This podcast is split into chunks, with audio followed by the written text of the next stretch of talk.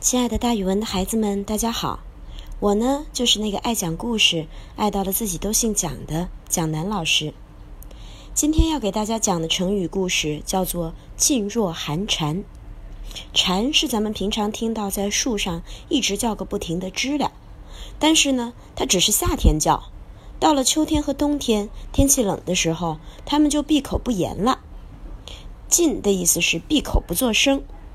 这个成语说像深秋的蝉那样一声不吭，比喻因为害怕而有所顾虑，所以不敢说话。东汉的杜密任太守期间，秉公办事儿，为政清廉，执法严明。他严明执法的时候呀，连那些大官们的儿子犯的事儿，都是一律追究的，对官宦子弟的违法行为有罪必究。后来呀，杜密被革职，回到了家乡颍川郡。有人觉得这样，他是不是就不敢严明执法了？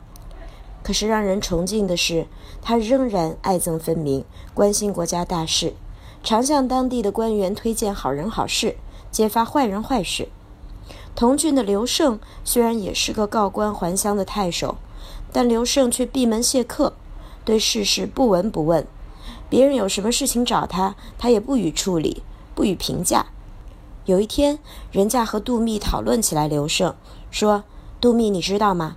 刘胜可真清高，一句话都不说。”杜密回答说：“刘胜虽然地位很高，但是他对有能力的人不推荐，对做错了的事儿不指责，只求保全自己，就像秋天、冬天的蝉一样，不声不响。”这种人其实是社会的罪人，有的时候不做就是错的。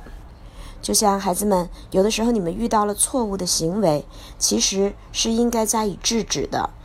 或者如果这个行为比较严重，或者你制止起来比较危险，你可以告诉老师或者爸爸妈妈，帮你一块儿去加以制止或者采取措施。如果闭口不言，反而会让这些做错事的人做更多的错事儿，其实是很不好的。所以后来呀，“噤若寒蝉”这个成语就流传了下来，比喻人们像秋冬的蝉一样，不声不响，不敢说话，不敢跟恶势力做斗争。后来呢，我们比喻所有因害怕、有所顾忌而不敢说话的情况，都可以用“噤若寒蝉”。